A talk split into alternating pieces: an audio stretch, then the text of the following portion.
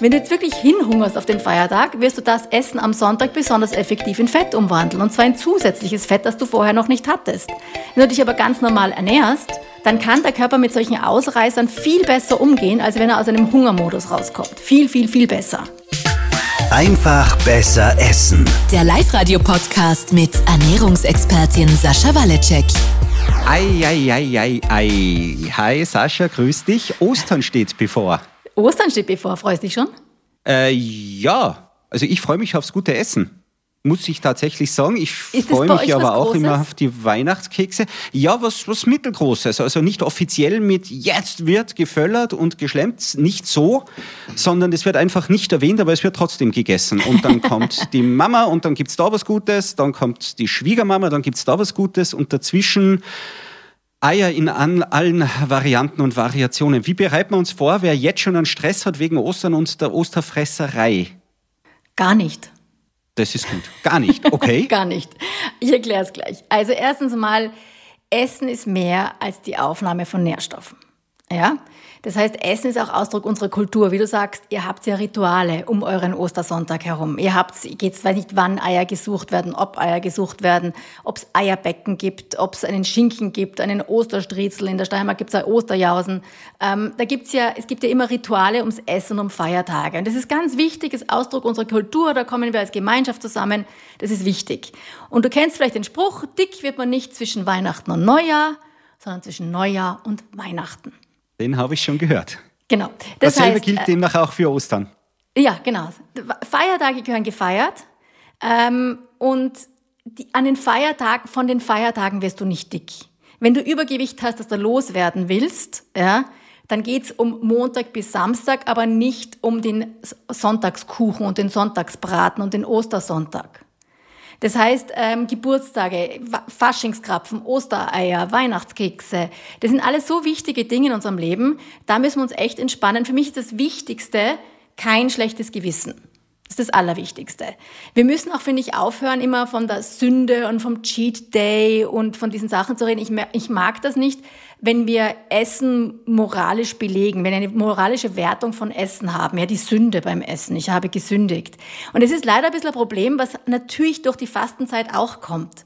Weil in der Fastenzeit, da geht's halt, da geht's um was anderes eigentlich und da geht's halt auch um Verzicht. Und dann haben wir das irgendwie gekoppelt, dass wir, wenn wir was essen, was uns Spaß macht, dass wir gesündigt haben, dass wir ein schlechtes Gewissen haben müssen.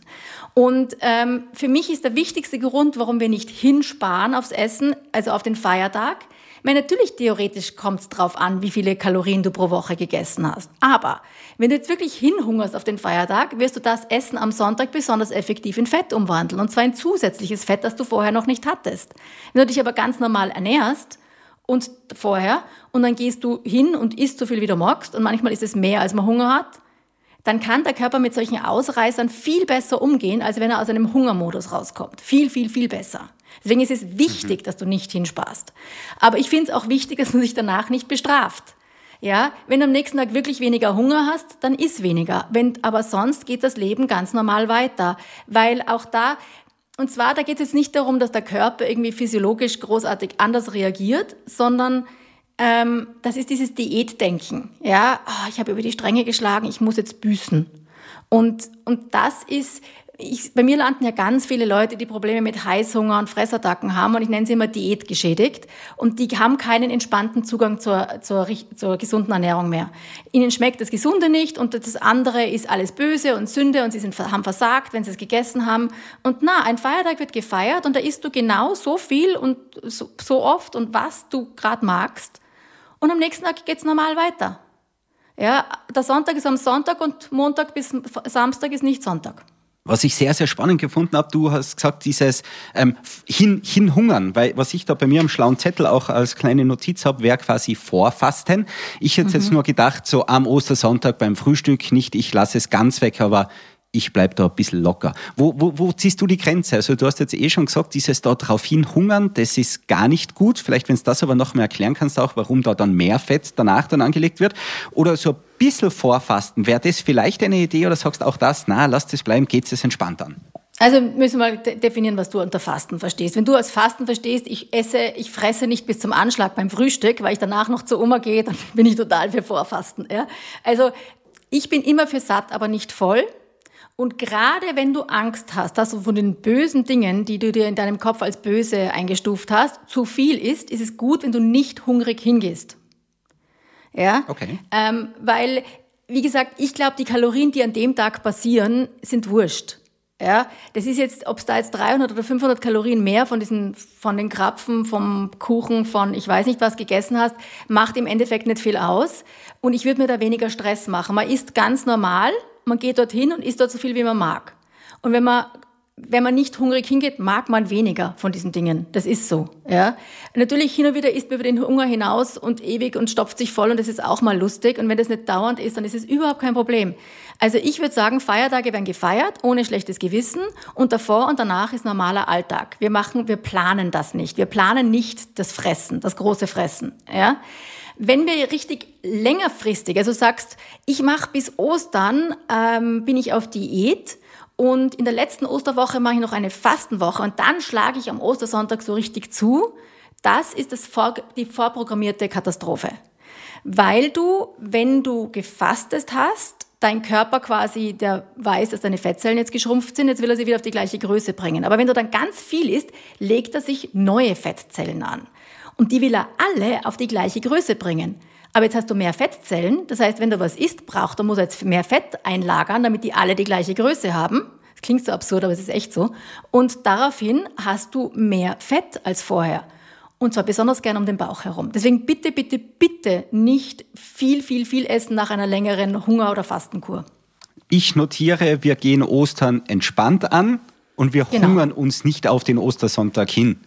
Und wir haben kein schlechtes Gewissen, wir essen so viel, wie wir mögen und freuen uns des Lebens und ähm, konzentrieren uns viel, viel wichtiger auf das erfolgreiche Eierbecken. Die Frage, ob das gemacht wird. Ja, äh, ich bin professioneller Eierbäcker.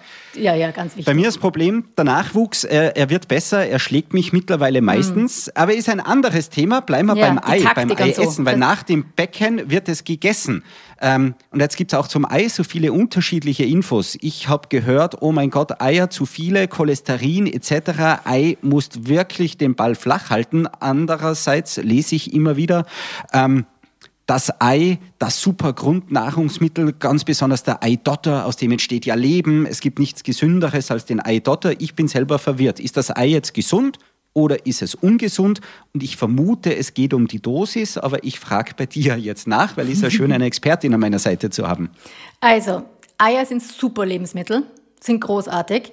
Ähm, wenn du denkst, aus dem Ei kannst du einen ganzen kleinen Vogel bauen, ohne dass du irgendwas reintust ein funktionierendes Nervensystem, ein kleines Gehirn, Schnabel, Flügel, Federn, Krallen, Augen, alles. Ja, so viel ist da drinnen. Es ist ein super Nahrungsmittel. Es ist auch sehr günstig im Vergleich zu anderen Sachen. Es ist eine tolle Eiweißquelle und hat ganz viele wichtige äh, Nährstoffe, die auch gerade unser Gehirn unterstützen. Die Cholesterintheorie ist total überholt. Und zwar geht es darum, erhöhter Cholesterinspiegel hat, ähm, wird mit gewissen Risiken für gewisse Krankheiten ähm, quasi in Verbindung gebracht, wobei man da auch differenziert schauen muss, welches Cholesterin, also nicht das gesamte, sondern eben welches davon erhöht ist. Und das Nahrungscholesterin hat praktisch keinen Einfluss auf dein Blutcholesterin. Dein Blutcholesterinwert, den, das Cholesterin macht der Körper selber. Und wenn er mehr durch die Nahrung kriegt, macht er halt weniger. Und wenn er weniger durch die Nahrung kriegt, macht er halt selber, wenn er glaubt, dass er es braucht. Ein ganz wichtiger Faktor dafür, aber glaubt, dass er es braucht, ist zum Beispiel Stress. Das heißt, wenn die Leute erhöhtes Cholesterin ist, dann sage ich, ich weiß was, geh früher schlafen, hab weniger Stress, aber iss Eier, wie du lustig bist. Also ich würde das ganz anders angehen, die Eier haben damit nichts zu tun. Ähm, über die gesättigten Fette kann man reden, aber, aber grundsätzlich sind Eier ein super Nahrungsmittel. Das Einzige, was vielleicht noch übrig geblieben ist, das ist, wenn Leute mehr als ein Tag, äh, Ei pro Tag essen, dann haben sie ein leicht erhöhtes Diabetesrisiko. Ja, ähm, ganz ehrlich, wenn du dich normal gut ernährst, zum Beispiel nach der Faustformel, und du hast also normale Mengen an Zucker drinnen und äh, Kohlenhydrate und genug Nährstoffe, ist, finde ich, das Diabetesrisiko für mich persönlich zum Beispiel ziemlich irrelevant. Wenn du durch jemand bist, der eh schon kurz davor ist, ähm, dann würde ich vielleicht da, also der quasi ein steigendes Diabetesrisiko hat, dann würde, könnte man darüber reden. Grundsätzlich ist die Meinung inzwischen der Experten weltweit so, isst so viele Eier, wie du magst. Aus. Ich habe jetzt einen Gusto auf eine Eierspeis. Du hast gesagt, so im Schnitt aber ein Ei pro Tag. Ähm, soll ich mich daran jetzt orientieren oder zumindest pro Woche? Das ist, weil wenn ich mir meine Eierspeis mache, dann sind da drei Eier drinnen. Mhm, ähm, ich esse das sein. aber nicht jeden Tag. Weißt du, warum das bei dir drei Eier sein müssen? Weil ein Ei hat ungefähr 8 Gramm Eiweiß und du brauchst mindestens 20 bis 30 Gramm Eiweiß in einer Mahlzeit. Das heißt, da sind wir bei 24 Gramm Eiweiß. Eine Eierspeis für einen Mann hat drei Eier. Das ist ihm auch das, was man total unterschätzt, äh, wie viel Eiweiß man braucht. Deswegen, ähm, und Eiweiß, also Eiweiß ist das andere Wort, auf Deu wäre auch Proteine. Also Eiweiß heißt jetzt nicht immer Eier, sondern Proteine. Das sind halt im Ei drinnen, aber eben auch in Fleisch und in Fisch und in Bohnen und in Linsen und in Nüssen. Aber darüber reden wir mal, gell? Das haben wir schon geplant. Aber, Eiweiß haben wir ähm, was Eigenes geplant. Eine Frage von mir noch zum Eiweiß. Also wirklich nur dann äh, Dotter weg. Ähm, es gibt ja Eiweiß, habe ich sogar, ich habe das lange nicht gewusst, es gibt reines Eiweiß in Flaschen. Ist das gut, ist das gesund oder ist das dann doch irgendwie ein eigentlich, für mich ist ein bisschen unnatürlich, wenn ich das ganze Ei in der Schale haben kann, dann irgendwie Eiweiß aus der Flasche, finde ich komisch. Oder ist das, ist das schon was Gutes auch dran? Ähm, das machen äh, das machen zwei Gruppen von Leuten. Die einen, die noch aus den 80er Jahren glauben, sie dürfen kein Dotter essen wegen dem Cholesterin, das ist überholt. Und die andere Gruppe, die macht, sind meistens so Bodybuilder-artige Menschen, die ähm, ihren Eiweißbedarf, die einfach Eiweiß unterbringen müssen, aber gleichzeitig in einem gewissen Kalorienmaß bleiben wollen und der Eidotter enthält mehr Fett. Und deswegen, da geht's da geht's um, die, die tracken ihre Makros, also ihr Eiweiß, ihre Kohlenhydrate und ihr Fett und wollen zum Beispiel ein gewisses Gra- Gramm Körperfett erreichen. Und dann müssen sie sehr, sehr extrem auf ihre Kalorien schauen. Wir sind hier einfach besser essen. Ja? Also mir ist mein Sixpack so wurscht wie irgendwas. Und ich will entspannt, ich will fit sein, ich will eine nette, normale Figur haben und ich will fit für meinen Sport sein und Spaß im Leben haben. Und im Dotter sind so wahnsinnig viele Nährstoffe, andere drinnen, die gerade zum Beispiel für dein Gehirn so wichtig sind, für deine Konzentration, für solche Sachen, dass, dass mir das viel wichtiger wäre. Also die, und dann das nächste ist das, ich frage mich immer, was mit den Dottern passiert. Ich hoffe, da macht dann irgendjemand Mayonnaise oder sowas draus, weil sonst ist es halt auch irgendwie ein bisschen eine unnatürliche Ressourcenverschwendung. Also wer es mag, kann es machen. Für Bodybuilder weiß ich, dass sie das nehmen. Ähm, alle anderen können gerne so viele Eier essen, normale Eier essen, wie sie wollen. Ähm, ich bin jetzt auch diese sieben Eier pro Woche, wenn du möchtest, als groben Richtwert. Aber in Wahrheit isst so viele, wie du lustig bist. Auch wenn es zehn werden, brauche ich kein schlechtes Gewissen haben. Null.